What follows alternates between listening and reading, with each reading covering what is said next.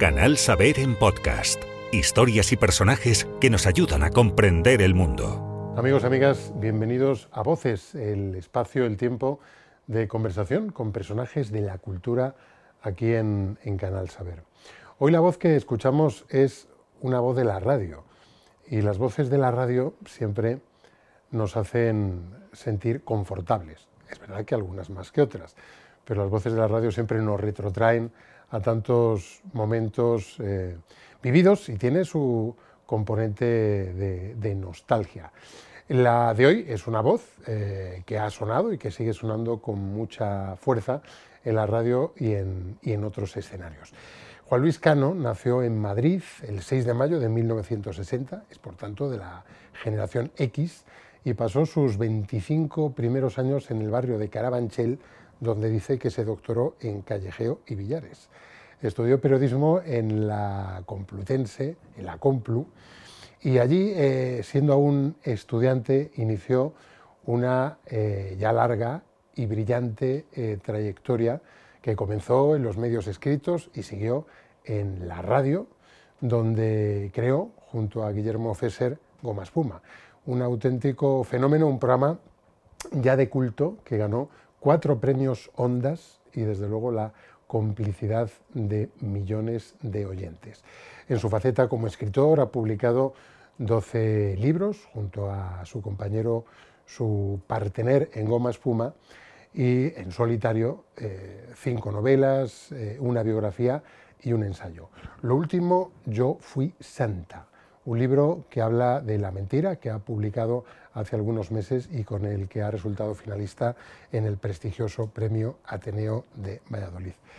Juan Luis, eres un entrevistor, un entrevistador bastante experimentado. ¿Algún consejo al inicio de esta? Bueno, eh, tú el primero lo has cumplido perfectamente, que es estar bien informado acerca de la persona a la que vas a entrevistar. Eso es clave. Eh, a pesar de que ahora parece ser que no. Pero bueno, yo creo que es fundamental ¿no? saber con quién vas a plantearte eh, una, charla. ¿no? Y luego escuchar al que, al que entrevistas. Hay mucha gente que lleva las preguntas preparadas y le da igual lo que responda el, entrevistado, que está esperando a que acabe para lanzar la segunda pregunta. ¿no? Yo creo que es fundamental escuchar y luego tener una base cultural pues para poder mm, eh, para tener una red no una red en caso de que te vayas a caer pues que que te pare no eh, yo te confieso que las llevo, las llevo escritas, pero desde luego no, no tengo mucha confianza no, no, hay que llevar, hay que en poder ejecutar el guion tal cual. No, hay que llevar eh, unas preguntas escritas, por supuesto, e, esa es la base de, tu trabajo.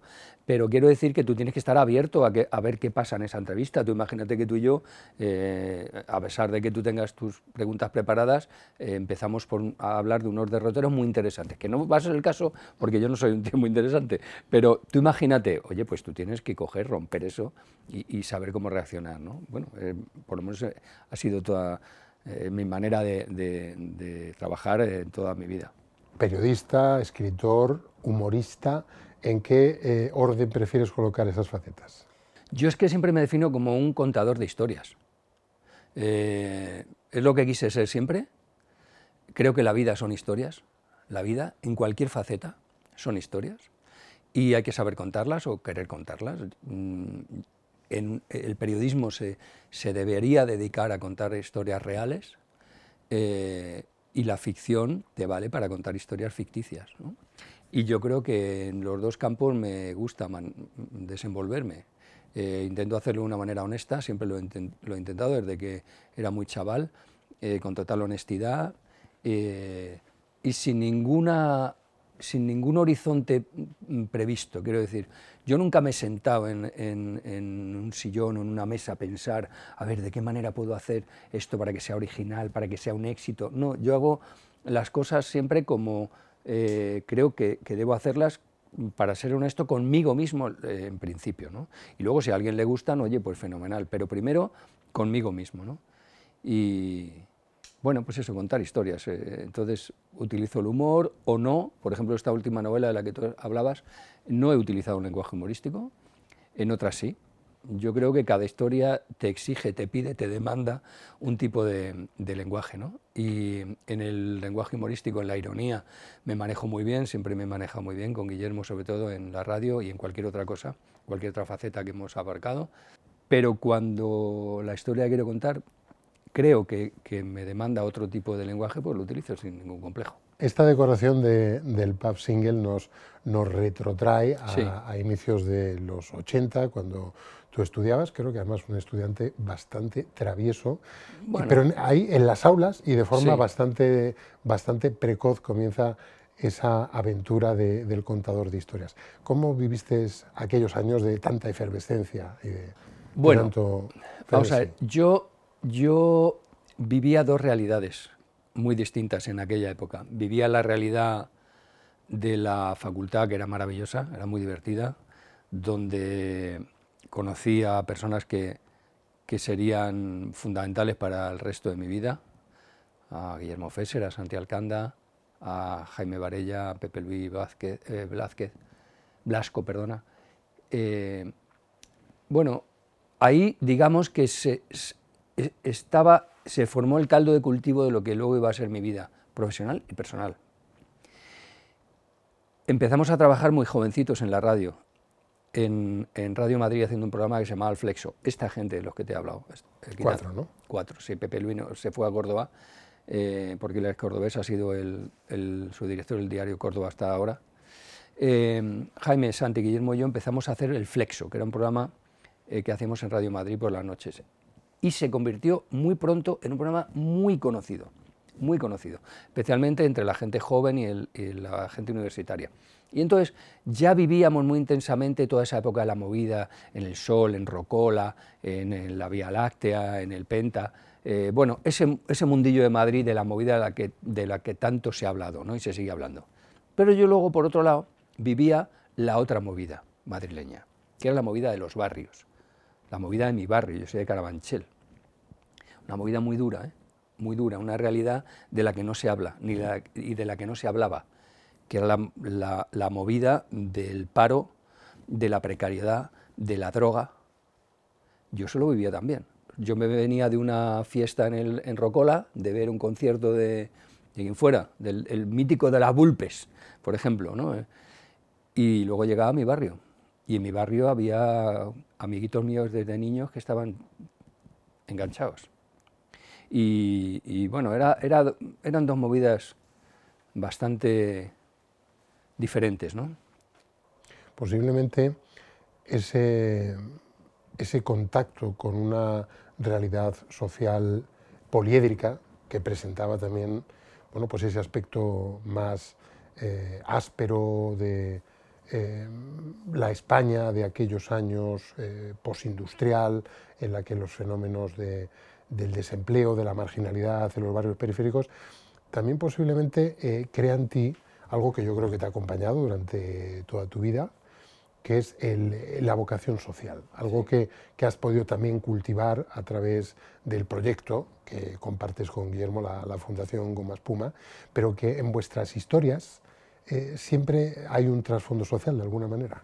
Bueno, es que yo creo, Guillermo y yo, siendo dos personas muy diferentes, de entornos muy diferentes, eh, hemos tenido en común y muy claro eh, una cosa que yo creo que es fundamental y ha sido fundamental en nuestra trayectoria personal y profesional, que es ir con los ojos y las orejas muy abiertos. Eh, muy pendientes de lo que sucedía a nuestro alrededor, y no solamente en nuestro alrededor, sino en nuestro mundo y en, el ámbito mundial, social. Y siempre hemos creído que cuando uno o la vida te pone en un, lugar en el que puedes aportar algo, tienes que, tienes que hacerlo. Tienes que hacerlo. Como yo creo que es una obligación moral, una obligación ética. Eh, no se trata de ser Jesucristo y abrirte y, y, morir en la cruz por los demás. No se trata de eso. Se trata de hacer hasta donde alcanza tu mano, nada más. Y yo creo que eso, Guillermo y yo, lo hemos tenido presente siempre. Y del mismo modo que te decía que yo nunca me he sentado en la mesa a decir, a ver, ¿cómo puedo ser original? ¿Cómo puedo hacer esto? ¿Cómo puedo hacer lo otro? Eh, ese, ese, ese aspecto de, de, la personalidad de Guillermo y de Juan Luis surge de una manera natural. O sea, nosotros no nos ponemos un día a pensar, vamos a ayudar a la gente. No. Bueno, pues igual que planteabas, ibas a hacer un programa al, Sáhara, eh, igual que planteabas los contenidos mm, profesionalmente eh, del programa, pues del mismo modo planteabas cómo puedes eh, echar una mano a la gente que vive allí. Del mismo modo, sin darle mayor ni menor importancia. ¿no? Y está también el, el, protagonismo, la visibilidad de los grandes personajes de la cotidianidad, como, como Cándida, ¿no? Sí. Personajes que nunca trascienden, que nunca eh, pasan al, primer plano, que nunca son protagonistas y que en cambio vosotros siempre habéis tenido muy, presente. Bueno, es que Goma Espuma realmente lo que hacía y lo que sigue haciendo, ¿eh? ahora cuando nos juntamos y hacemos cosas, es reflejar la calle, reflejar la vida. Eh, y en la vida nosotros nunca hemos creído en la gente importante, sino en la gente que importa que es un matiz a tener en cuenta. Y bueno, por eso yo creo que la gente se identificaba tanto con nosotros y, podía, y, puedo decir con orgullo que, se sentía parte de Goma Espuma, porque nosotros éramos parte de la gente.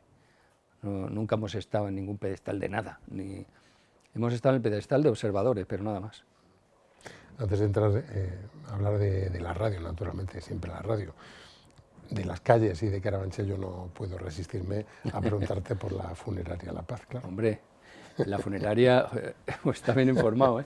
Funeraria La Paz era la funeraria que fundó mi bisabuelo en Carabanchel, fue la funeraria de Carabanchel durante muchísimos años y era la casa de mis abuelos además. Entonces, claro, yo para mí la funeraria era, era ir a casa de los abuelos. Entonces íbamos constantemente, además vivíamos muy cerca y nosotros teníamos una relación familiar estupenda entre todos los primos, los, tíos, los tíos abuelos, los primos segundos. Era una familia muy extendida y muy bonita, un ambiente precioso y claro, ir a la funeraria era ir a casa de los abuelos. Entonces, a, lo mejor estábamos en mi casa yo con algunos amigos haciendo los deberes o jugando y llegaba mi madre. Venga, Juan Luis, irá acabando, recoge que nos vamos a la funeraria. Y todo, ¿qué ha pasado? ¿Qué ha pasado? no, no, no, no ha pasado nada, vamos a casa de mis abuelos. ¿O dónde está papá? No, está en la funeraria. Ay, ¿qué ha pasado? Era muy divertido. Y luego Claro, el humor negro mola, mola mucho, mola mucho. Y yo lo tengo, lo tengo. Quizá de eso, pues no lo sé, pero lo tengo. Hombre, creo que, que Me por verano jugabais entre los féretros porque hacía más fresquito, ¿no? Sí, a los primos nos metían ahí a jugar entre los féretros. Eh, era la sala donde se estaba más fresco en verano. Y mm, luego hay muchas anécdotas. luego yo escribí una novela que se llama La funeraria, precisamente. No cuento la historia de mi familia, pero muchas de las anécdotas que cuento en esa novela eh, sí son reales. Cosas que me contaban mis abuelos, mis tíos, mi padre. Eh, y lo que sí hago en esa novela es describir exactamente cómo era la funeraria físicamente, o sea, cómo, estaba distribuida, la, parte del despacho, el, garaje con los coches de, muertos, los coches fúnebres, la sala de los féretros y tal, el cierre, y cómo era la casa de mis abuelos, que estaba, era la parte de arriba y se entraba o bien por la funeraria o bien por una puerta que había al lado. Y eso sí que lo describo perfectamente como era, como era la... Y algunas anécdotas son reales también. ¿No te quisieron para dar continuidad al negocio familiar?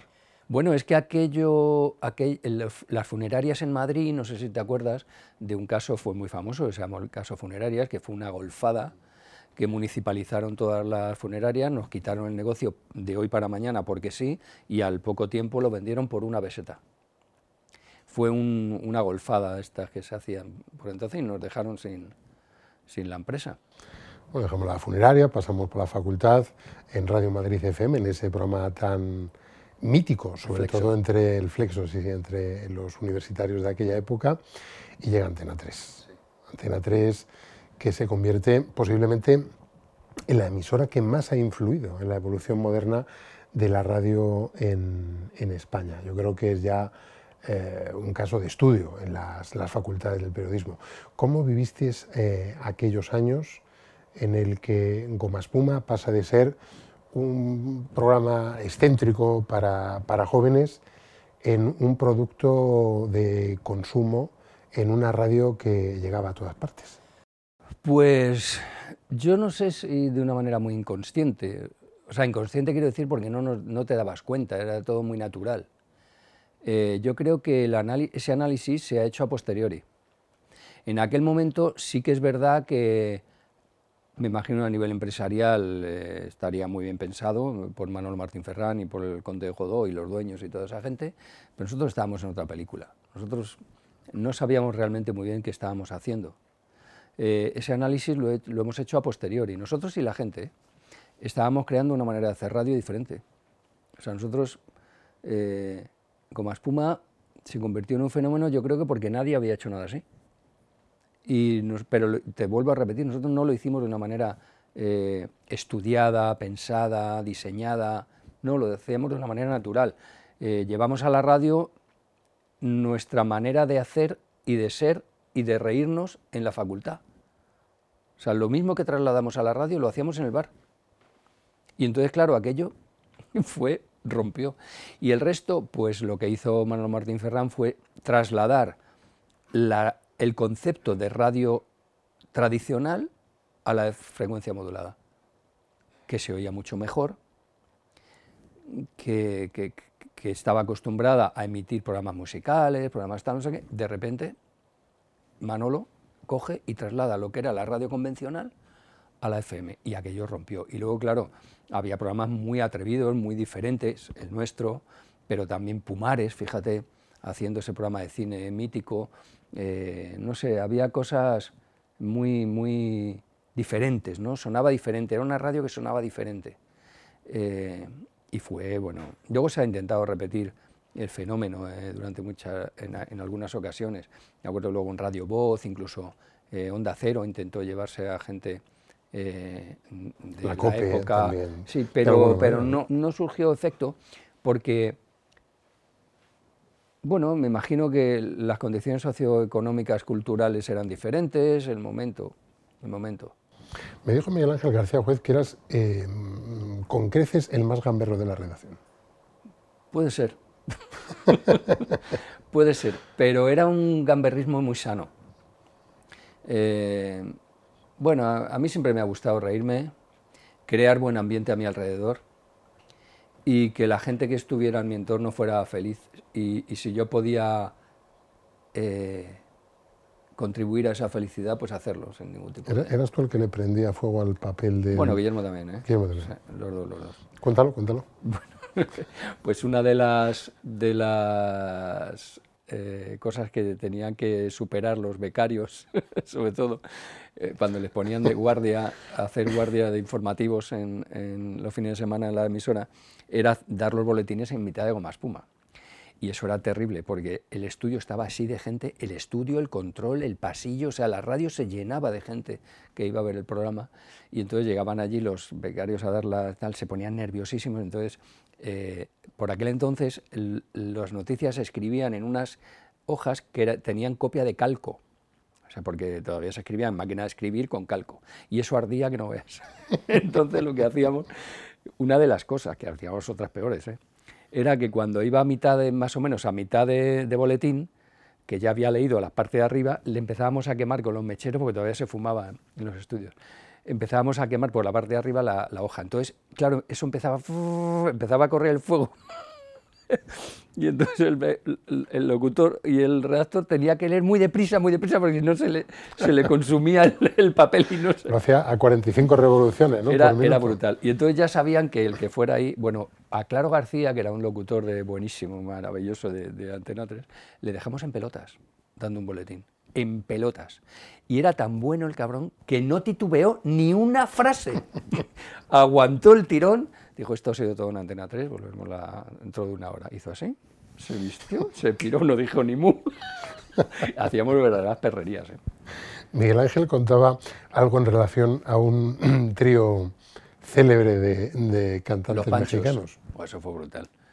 Eso fue brutal. Eso estaba Miguel Ángel haciendo un programa bueno, la hacía Crónica 3, pero yo creo que también en un momento determinado hizo algo así o, era la última parte del Crónica 3, que era así más cultural y tal, y estaba entrevistando al trío Los Panchos. Nosotros por aquel entonces, claro, nosotros hacíamos goma espuma los sábados por la noche, pero el resto de la semana estábamos en redacción como periodistas normales. Y entonces un día estaba entrevistando a los Panchos y yo pasaba por el, por el pasillo que daba al estudio 1.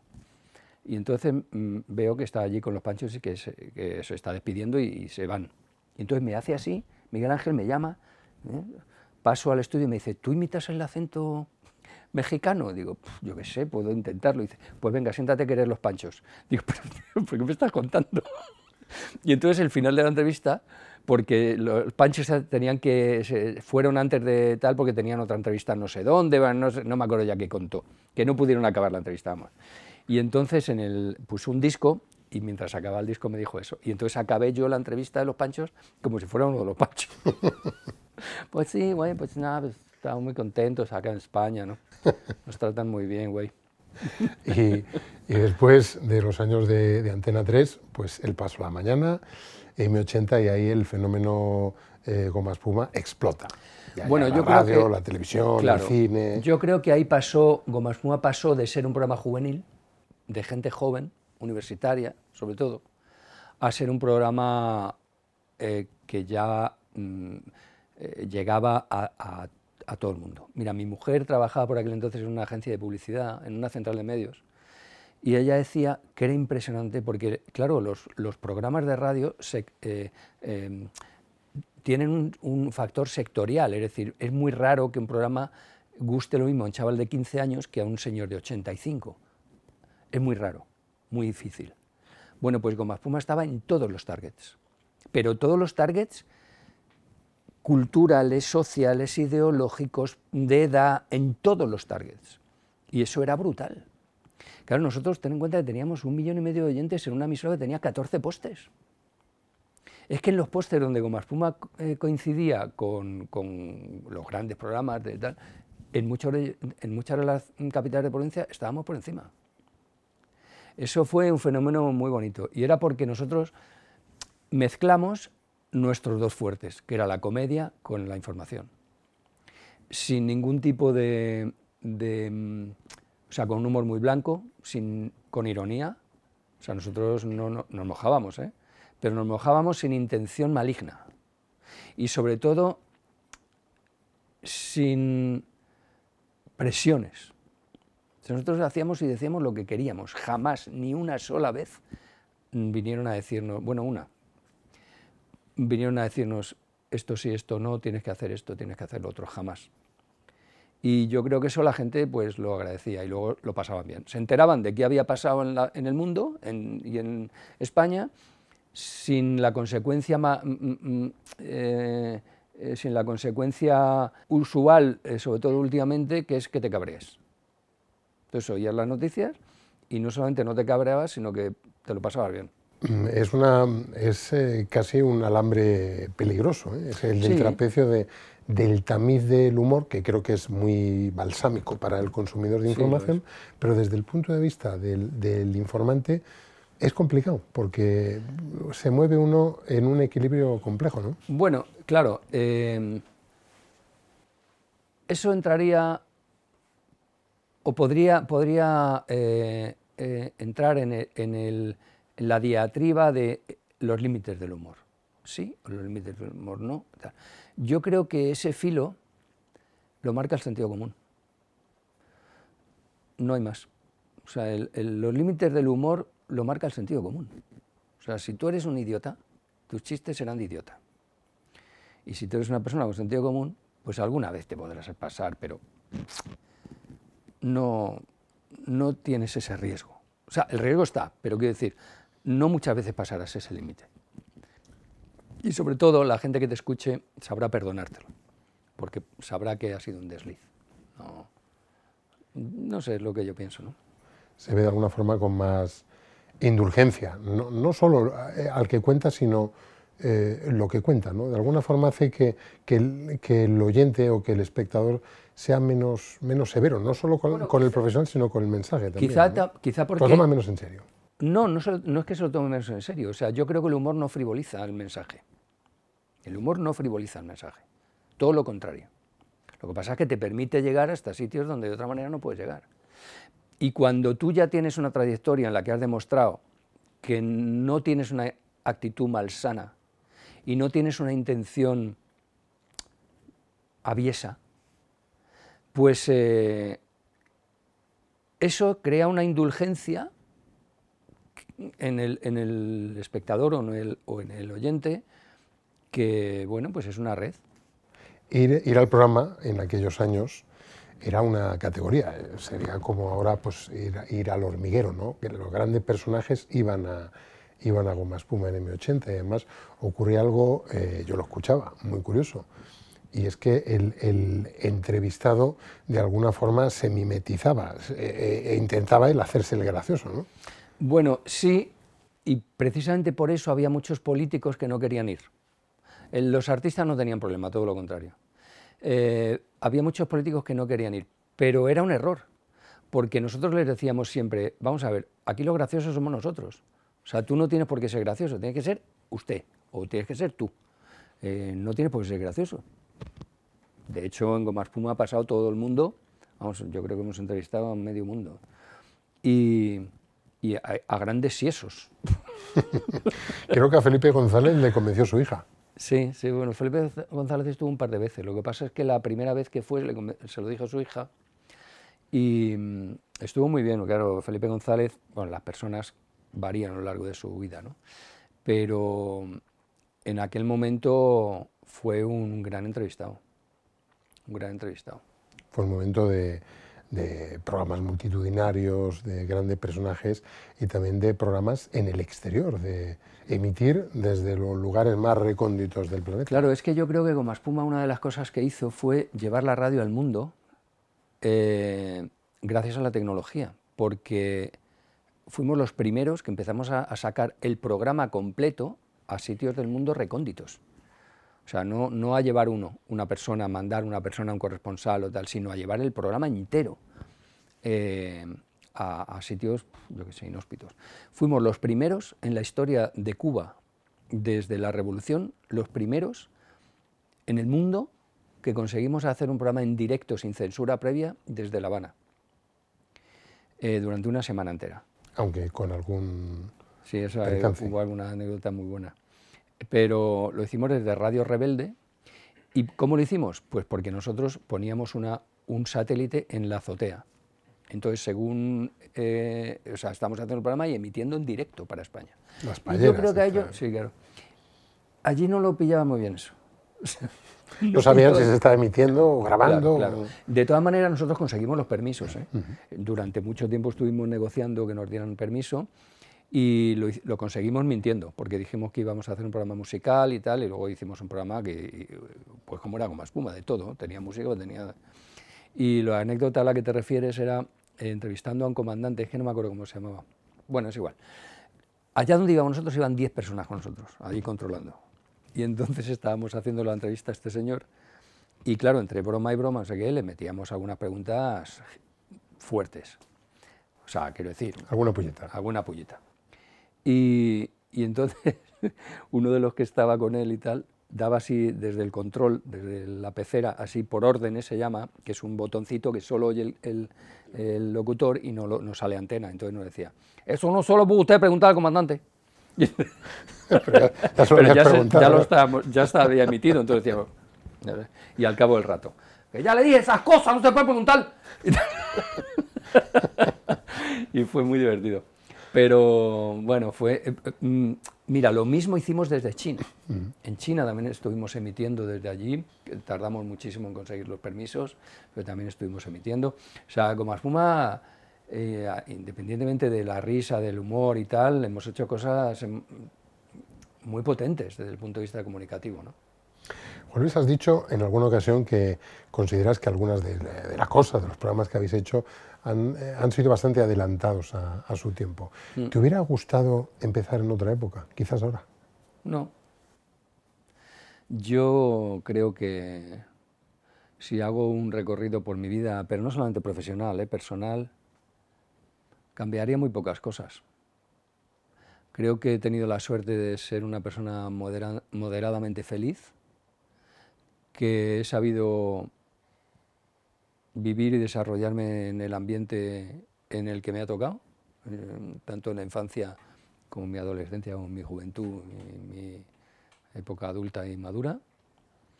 ¿Y por qué voy a...? No, de hecho yo creo que profesionalmente me ayudó, nos ayudó bastante eh, el estar en una época en la que todo estaba por hacer y luego una época en la que se ganó mucho dinero, en los medios de comunicación se pagaba muy bien y, y, me han permitido hacer siempre lo que he querido. Eso es, cuando te dedicas a esto, ¿no? Eso es maravilloso. Y luego he tocado todos los palos que he querido. O sea, he publicado libros que a mí, posiblemente de las cosas que más me gustan en la vida es escribir. He trabajado en la tele, en la radio, eh, en la prensa, he escrito para teatro, para cine, yo qué sé, es que por publicidad he hecho mogollón de publicidad, que a mí me encanta la publicidad. Creo que contar una historia en 30 segundos es un ejercicio maravilloso. Si es que yo he sido un privilegiado, tío, ¿por qué voy a querer cambiar de época? No. Hombre, lo que pasa es que me gustaría haber vivido lo que he vivido, pero ahora tener 25 años. ¿Por qué? Pues para correr un poquito mejor la banda. porque sigo jugando al fútbol. ¿eh? O los maratones de, la fundación. Eso se corre fácil, son 42 metros. Pero yo sigo jugando al fútbol, ¿eh? Al fútbol 7 sigo jugando todos los viernes. Y tengo 63 palos, ¿eh? Y buceando, creo, ¿no? Buceo es una de mis grandes pasiones, sí, me he recorrido el mundo buceando. Y, sigo, sigo buceando, juego al pádel, juego al frontón. No sé, me gusta mucho el deporte, sí. Además, los contenidos de Goma Espuma, Juan Luis, eh, viven una segunda vida en Internet, donde tanto los podcasts, los audios como los vídeos eh, continúan saciando la, nostalgia de quienes lo, vivimos en aquellos años, pero también siguen cautivando a los, creo que son millennials, centennials, ya me pierdo un poco en esto de las generaciones, a los más jóvenes. ¿Por qué crees que les... Eh, eh, les despiertan esa curiosidad o por qué crees que siguen gustando? Bueno, quizá eh, por los muñecos, eh, porque nosotros hemos hecho siempre un humor atemporal. primero un humor blanco y luego un humor atemporal. cuando tú haces una parodia de un, o una imitación de un señor o una señora, cuando pasan 20 años y ni Dios se acuerda de él, pues deja de tener gracia. Pues cuando tú haces un sketch que consiste en un marciano que habla en gallego, pues te hará gracia o no, pero lo mismo eh, ahora que dentro de 50 años. Pues esa es la clave. Internet posiblemente ha cambiado nuestra, nuestra forma de, pensar. Hay mucha más pluralidad, más diversidad de medios. Antes había pues tres, cuatro radios, una tele y los periódicos que había. ¿no? Ahora tenemos decenas de, de medios de comunicación, pero en cambio el sesgo de la autoafirmación, es decir, de consumir solo lo que a uno le ratifica en sus convicciones, es más fuerte y más potente que nunca. ¿Por qué crees que se produce este fenómeno? Hay que diferenciar entre las redes sociales e Internet. O sea, las redes sociales las eh, vienen dadas mm, por Internet, pero una cosa es Internet como, como, como un, un mar de conocimiento en el que se navega, eh, las webs, el mundo web, el mundo Wikipedia, tal, no sé qué, y luego están las redes sociales. Las redes sociales son las que han hecho realmente que cambie nuestra manera de pensar, o por lo menos, si no, que cambie, que delimite la libertad de nuestro pensamiento. ¿Por qué? Pues entre otras cosas porque ha disminuido y ha comprimido el espíritu crítico. O sea, si yo quisiera, yo solamente recibiría mensajes de personas, de empresas, de medios, de no sé qué, eh, que, que reafirmaran mi manera de pensar. Y eso es malo. Eso es malo precisamente por eso, porque te, hace perder el espíritu crítico. Luego, eh, otro gran problema, vamos a ver, las redes tienen también sus cosas buenas, ¿eh? pero yo estoy hablando de los perjuicios bajo mi punto de vista. Otra cosa que, han hecho las redes sociales es cambiar el tipo de consumo cultural e informativo. Ahora yo no conozco a nadie, a nadie, ¿eh? claro, quitando gente de mi generación y gente ya más mayor, a nadie que se lea un artículo entero. A nadie. A nadie que se lea un artículo de fondo. A nadie. A nadie que se lea una crítica de un libro entero. A nadie. Eso es muy peligroso. Porque la te quedas en el titular. del tuit, ¿no? Te quedas en el titular, no profundizas. ¿Eso qué significa? Eso significa que te la meten te la cuelan, pero vamos, con una de pipas. Y eso es muy peligroso, políticamente, socialmente. Em, y luego cuando tú tienes acceso a todo, absolutamente a todo lo que sucede en el mundo y lo que no sucede también, y no tienes un tamiz por el que pasar toda esa información, pues también es muy peligroso. Los adolescentes en la pornografía, por ejemplo. Si tú no tienes el tamiz de la educación, de, bueno, de, eh, lo que te permite distinguir lo bueno de lo malo, lo, lo peligroso de lo inocuo, pues puede ser muy perjudicial. Por eso es una sociedad que castiga severamente al disidente, digámoslo así, que propicia menos espacios para eh, pensar diferente o quizás para pensar simplemente de forma más no, libre. No, no, yo no creo que, haya menos espacio para pensar diferente. ¿eh? De hecho, yo creo que hay más espacio para pensar diferente. El problema es por qué piensas diferente o por qué piensas lo que piensas. Ese es el problema. Mm, eh, hablo a nivel global y de todo el, ámbito, el ámbito de una persona, no solamente a nivel político, se va a todo nivel. La opinión publicada está más, más dirigida, digámoslo así. Absolutamente absolutamente. Lo que pasa es que siempre eh, queda la intención personal, ¿eh? o sea, esa siempre queda ahí. O sea, quiero decir, evidentemente tú eres dueño de tu propia decisión, ¿eh? o sea, tienes tiempo de rectificar. Vamos a hablar, de otra de tus pasiones, el flamenco, claro, hay que hablar del flamenco. Te defines como flamencólico. ¿En, ¿En, qué momento te enganchaste? Bueno, yo no creo que haya un momento determinado, yo creo que es una evolución. O sea, no, no es un día de repente, ay, me enamora del flamenco hoy. No, o sea, yo creo que fue una evolución. Yo ya, el flamenco en mi, en mi día a día ya sonaba desde el pequeñito. Mi abuelo tocaba la guitarra y cantaba por Marchena, y aunque yo era muy pequeño, pero ahí se quedaba. Mi madre cantaba con él y luego cantaba en casa siempre. En Carabanchel, en mi barrio, había muchos gitanos y la rumba siempre estaba por ahí sonando, sobre todo la rumba, ¿no? El soniquete. Y bueno, pues mi padre tenía algún disco, en casa de mis amigos, de mi amigo Juanjo, su padre tenía discos de Loli Manuel. O sea, digamos que fue sonando poco, siempre fue, estuvo en mi, en mi vida por ahí sonando el flamenco, ¿no? Y ya poco a poco, pues yo iba descubriendo más, eso significaba que me iba gustando más, eso significaba que cuando más me gustaba, más quería saber, cuanto más sabía, más me gustaba y ya me convierto en un pelma. Para los demás, sobre todo, claro. bueno, se convierte en una de mis grandes pasiones. ¿no? Y una de las cosas que me, mm, me gustaron del flamenco siempre, bueno, siempre, a medida que fui conociendo, es que en el flamenco no cabe la mentira. En el flamenco no cabe la mentira. O sea, te pillan a los dos segundos. Es tal la preparación, es tal el grado de... Mm, eh, es que no sé cómo decírtelo, de, de presteza y de de calidad que, que te exige el flamenco, que como mientas, el propio flamenco te expulsa, porque ahí no cabe la mentira, tío. Y a mí eso me llama mucho la atención. Me gustó mucho. Y luego hay una cosa que nunca he comprendido y sigo sin entender, que es por qué se le da la espalda. ¿Por qué no tiene un apoyo como debería tener un arte que es lo único, y cuando digo lo único es lo único, lo único, es lo único que España tiene propio. De verdad, no hay otra cosa. Y que curiosamente el mundo vive un momento extraordinario. Bueno, por supuesto. Pero los flamencos, los, grandes flamencos se buscan la vida fuera de España. Porque aquí, la Bienal de Sevilla, la Suma Flamenca de Madrid, cuatro cosas. No hay un programa en una hora buena en, los medios eh, eh, públicos, no lo hay hay un programa en Radio Nacional de Teo que los domingos a las 6 de la tarde. O luego el de, José María Velasco. claro, o sea, siempre es periférico, el horario, los días, no sé qué. Que no haya en televisión española un programa importante, flamenco, importante. ¿Pero qué me estás contando? Si es que es lo único que, de verdad, cuando insisto en eso, mira, la zarzuela, ¿no? Pues la zarzuela, la ópera bufa muy parecida. Eh, la gastronomía, España, la gastronomía, bueno, se come en todos los sitios, mejor o peor, en todos los sitios se come.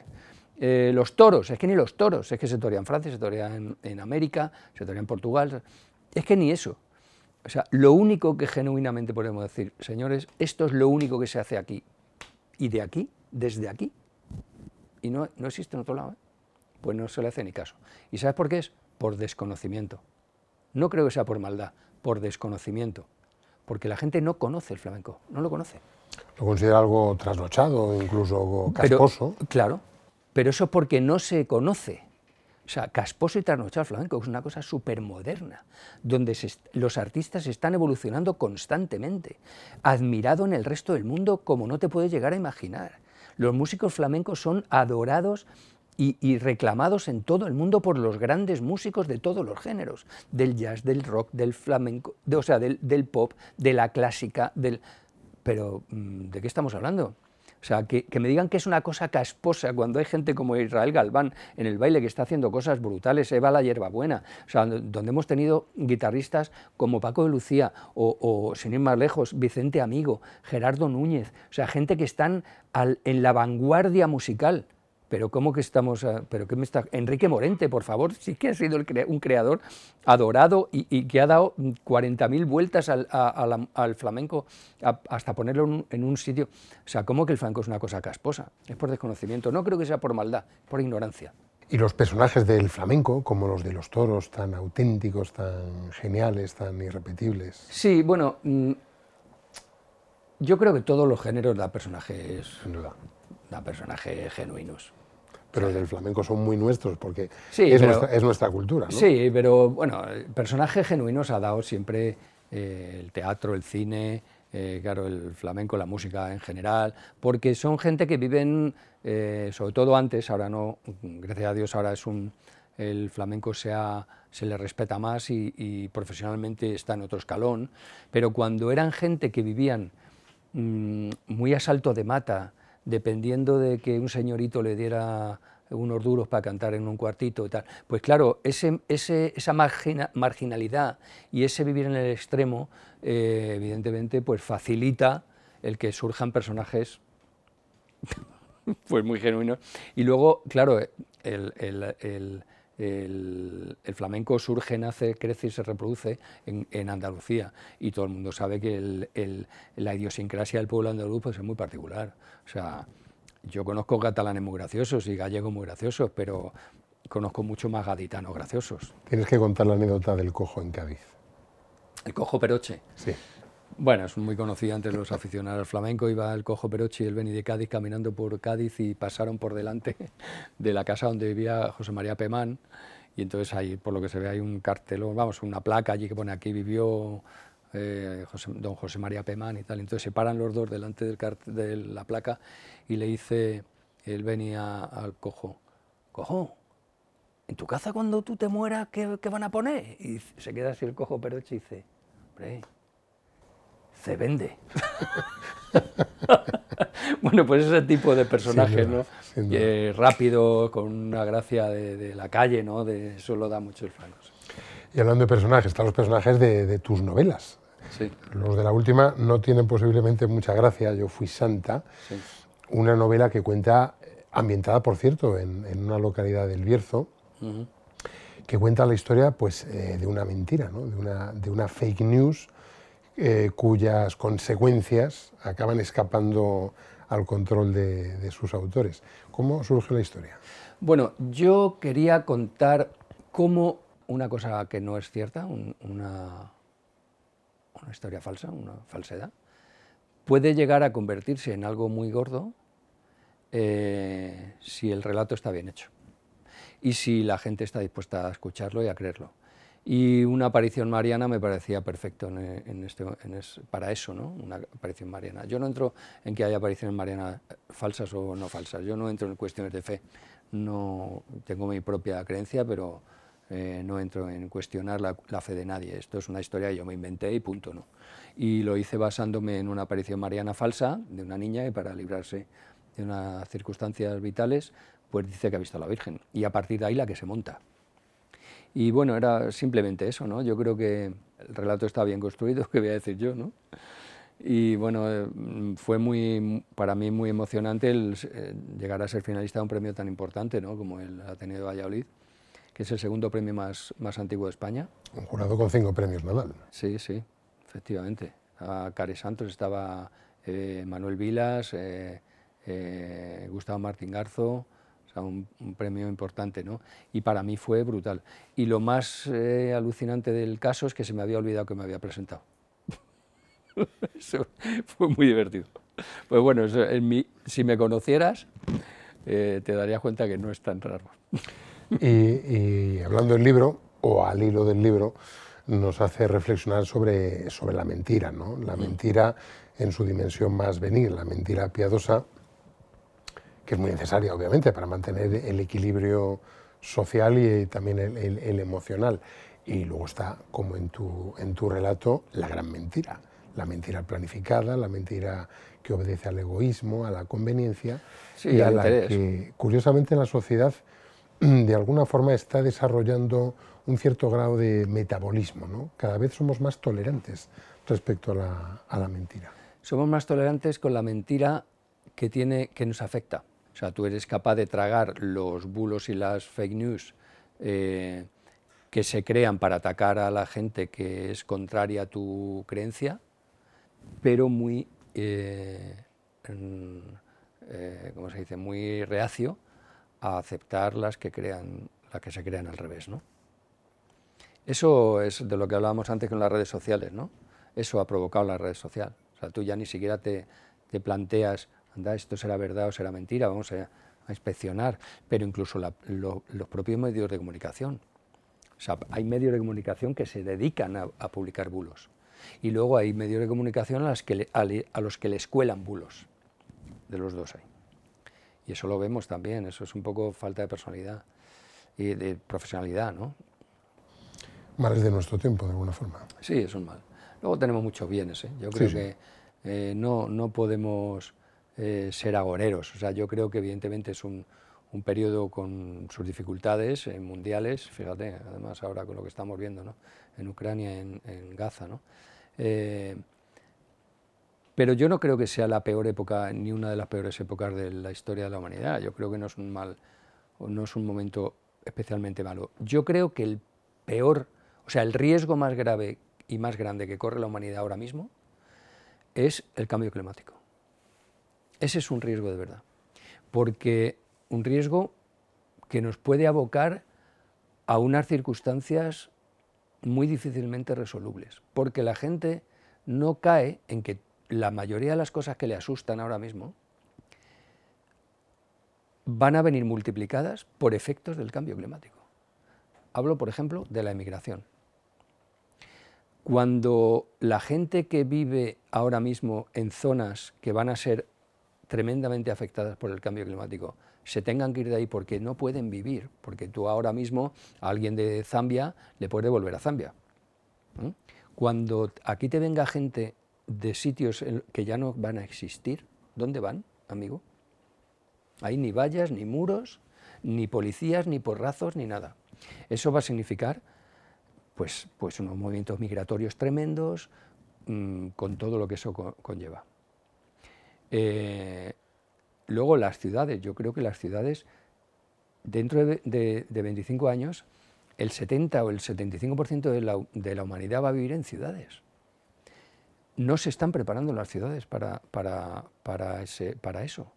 Y no se están preparando para el cambio, para el cambio climático, no se están preparando. Hay algunas ciudades modernas que sí, pero por ejemplo Madrid pero tío, si, si, ya tenemos que aceptar que el cambio está aquí, que el cambio climático está aquí, tienes que adaptar la ciudad a eso, tienes que hacer muchas más zonas verdes, tienes que intentar hacer que la ciudad sea mucho más sostenible, pero de verdad, que no se quede en un titular o en, un, o en una frase. No, no, no, hacerlo de verdad, porque es que no nos va a quedar más cojones.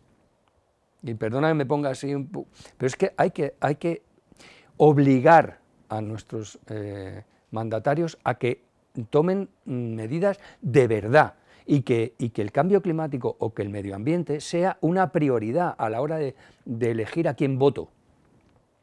O sea, ahora no, ahora es, bueno, no, no, no, es que tiene que ser una prioridad.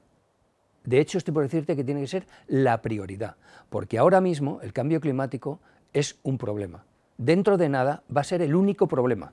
Sin duda, los grandes retos y los desafíos a los que se enfrenta la humanidad. Daría para muchas entrevistas. Bueno, y luego otra, también nos pasa otra cosa con esto, que viene también unido con esto. Perdona, me ponga así un poco serio.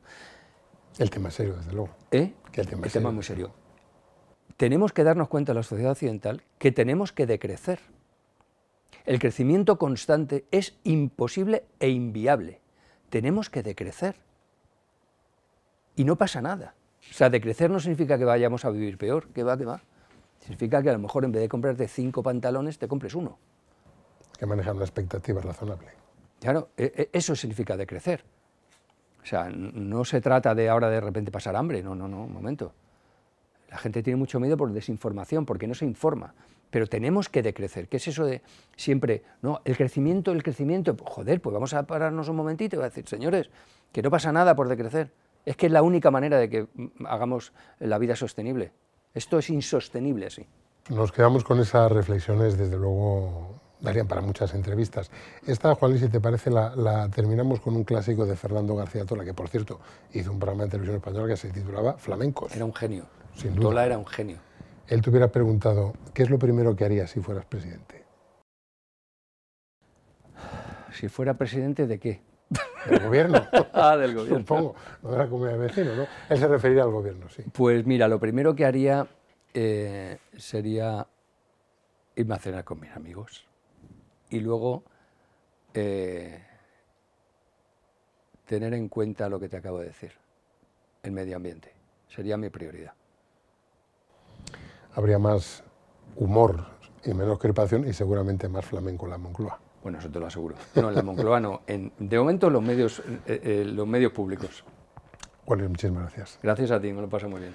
Bueno, pues un gran, un gran personaje que me ha encantado, por cierto, conocer, porque lo he escuchado durante muchísimos años. Espero que lo hayan disfrutado como yo y les esperamos en una próxima cita aquí en Voces en Canal Saber.